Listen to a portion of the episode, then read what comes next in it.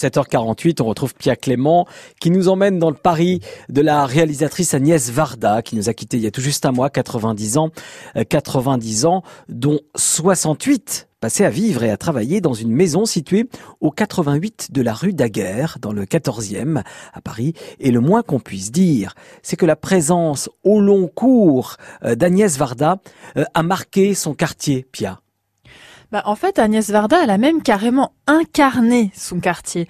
C'est-à-dire que sa petite silhouette pleine de fantaisie, vous voyez avec sa coupe au bol hmm. bicolore, là, euh, les, racines blanches et, puis une espèce de couronne rousse autour, hmm. elle est presque devenue l'emblème de la rue Daguerre. D'ailleurs, il paraît que pour lui écrire, il suffisait d'écrire sur une enveloppe Agnès Varda, 14e arrondissement de Paris, et que ça lui arrivait. Alors il y a quelqu'un qui a très bien exprimé le lien carrément puissant qui unissait Agnès Varda à sa rue, c'est son mari, son mari adoré, Jacques Demy, vous savez, le père des parapluies de Cherbourg et des demoiselles de Rochefort, évidemment. Alors on est en 1976, ça fait déjà 25 ans qu'Agnès habite rue Daguerre. Agnès ne veut pas quitter Paris. Elle aime, elle aime, elle aime, je crois. D'ailleurs, c'est pas Paris, c'est la rue Daguerre. Elle aime, elle aime tellement qu'elle elle fait partie maintenant du pavé et du sous-sol et de, des catacombes. Elle fait partie du sous-sol, des pavés, des catacombes de la rue Daguerre. C'est pas rien quand même. Pourtant, Agnès, elle a grandi en province, à Sète, donc elle est pas du tout parisienne à l'origine. Et quand elle arrive à Paris, c'est l'année de son bac. Et c'est la guerre. Paris est occupé. Et alors, le coup de foudre avec la capitale se fait un peu attendre. Je souffrais beaucoup de, quitter la province pour Paris. J'ai eu beaucoup de peine à arriver à Paris, à accepter le parisianisme qu'on ressent très fort quand dans une province on se sent mal habillé, godiche, les pieds en dedans, tout ça. Voilà. Je suis arrivée comme une provinciale humiliée. J'ai pas aimé Paris, alors je marchais, je marchais des heures, je faisais les, tous les quartiers à pied, comme, comme les provinciaux qui veulent découvrir Paris. Pantin, la porte de Pantin, le but de Chaumont. Tout, tout, quasiment j'ai fait à pied. Tous les, les bordures de Paris, les portes, les débuts de banlieue.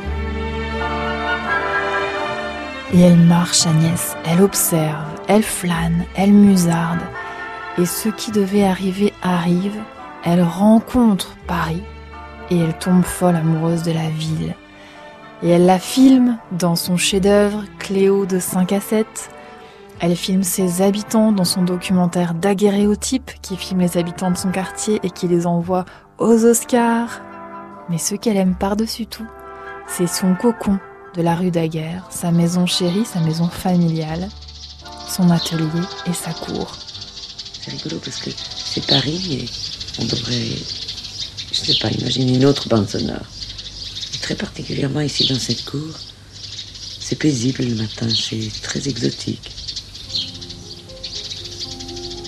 La maison dort, je me sens bien. Toutes portes ouvertes en plein courant d'air.